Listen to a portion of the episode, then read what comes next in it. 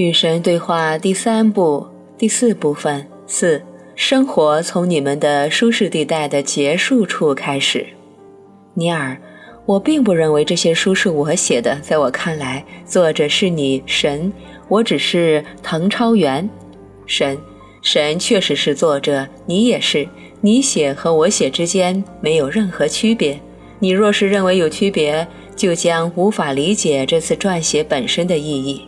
然而，绝大多数人没有领略这种教诲，所以我给你派来新的导师，更多的导师，他们带来的信息和以往那些导师是相同的。我明白你为何不愿将这种教诲视为你自己的个人真相。你要是到处宣传这些文字是你与神合一，甚或是成为神的一部分时说出或写下的，你担心世人将会怎么看待你，尼尔？人们将会随意抨击我呀，这我是非常清楚的。我不配成为我在所有这些书里面透露的信息的接受者。我不觉得我有资格成为这个真相的传播者。这第三本书还没写完，然而甚至在它出版之前，我就已知道，由于我犯过那么多错误，做过那么多自私的事情，在世上所有人里面，我是最没有资格披露这个美妙的真相的。然而，这也许正是与神对话三部曲最伟大的信息所在。神不回避任何人，而是跟每个人说话，哪怕我们之中最没有资格的人。因为神既然愿意和我说话，他肯定愿意直接跟每个寻求真相的人说话，无论这个人是男是女，是成人是孩童。因而，这是我们所有人的希望。我们没有人会糟糕到让神唾弃，也没有人会罪大恶极到让神转身而去。神，你相信吗？你刚刚写下的这些话，你真的相信吗？尼尔，是的。神，那就这样吧。你若相信，实情就是如此。然而，我要告诉你这个道理：你是有资格的，其他每个人也都有。没资格是人类受到的所有指控中最严重的。你们用过去来判断一个人的价值，而我用的则是未来。未来，未来，永远是未来。你的生活在于未来，不在于过去；你的真相也在于未来，不在于过去。和你将要做的事情相比，你已经做过的事情是微不足道的；和你将要创造的东西相比，你曾经犯下的错误是不值一提的。我原谅你那些错误，所有的错误。我原谅你那些错位的情欲，所有错位的情欲；我原谅你那些荒唐的观念、谬误的理解、伤人的行为、自私的决定，所有这些。其他人也许不会原谅你，但我会；其他人也许不会让你摆脱愧疚，但我会；其他人也许不会让你忘记，不会让你前进，获得新的生活，但我会。因为我知道你不是从前的你，而是永远是现在的你。罪人能够在瞬间变成圣徒，在刹那间，在一念之间。实际上，罪人这种东西是不存在的，因为没有人会被得罪，我就更加不会了。所以我说我原谅你。我用这个词是因为它便于你理解。实际上，我不会为任何事原谅你，永远不会。我没有必要这么做，没有什么需要原谅的，但我可以让你得到解脱。我正在这么做，现在再次让你解脱。从前我也常常通过其他许多导师的训示这么做。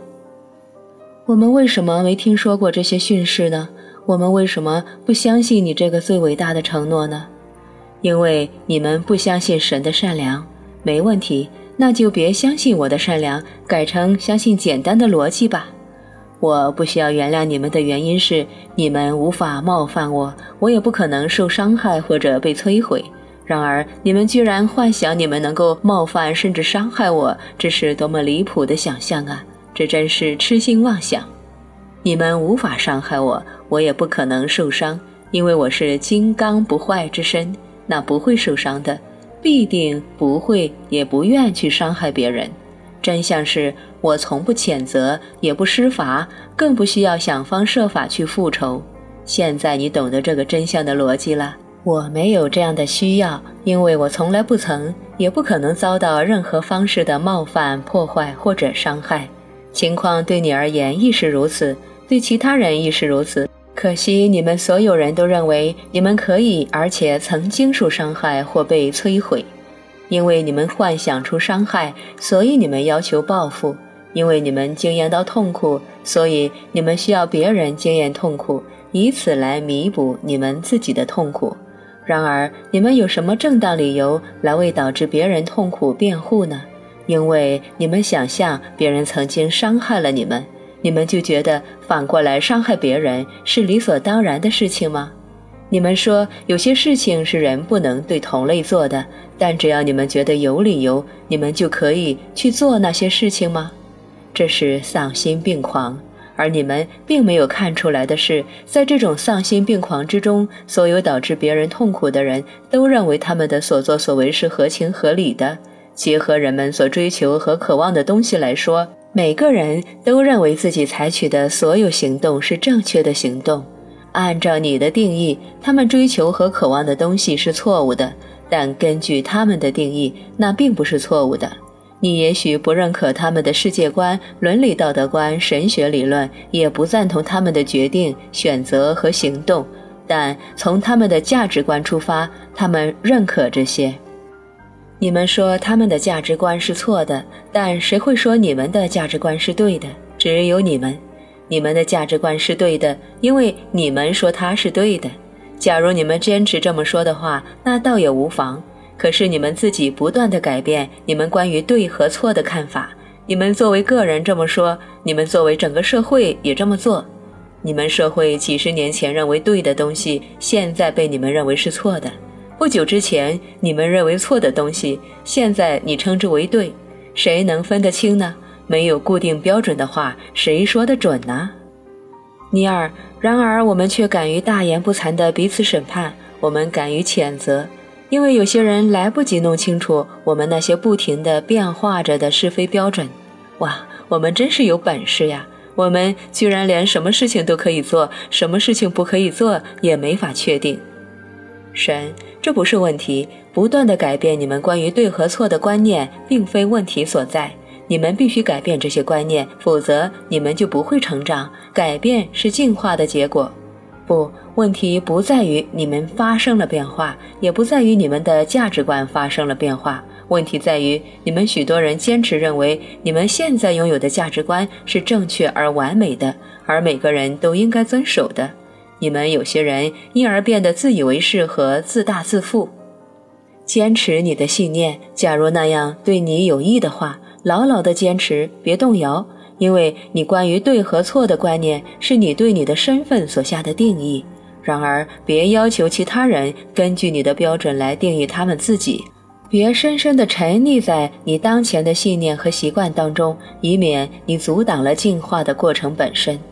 实际上，你就算想阻挡，也阻挡不了，因为不管有没有你，生活总是要前进的，没有什么是永远相同的，也没有什么是永远不变的。不变意味着不动，而不动意味着死亡。生活中的一切都是移动的，哪怕是岩石也充满了运动。所有事物都在动，真的，没有什么东西是不动的。因此，正因为这个运动的事实，没有哪样事物在此刻和下一刻是相同的，一样都没有。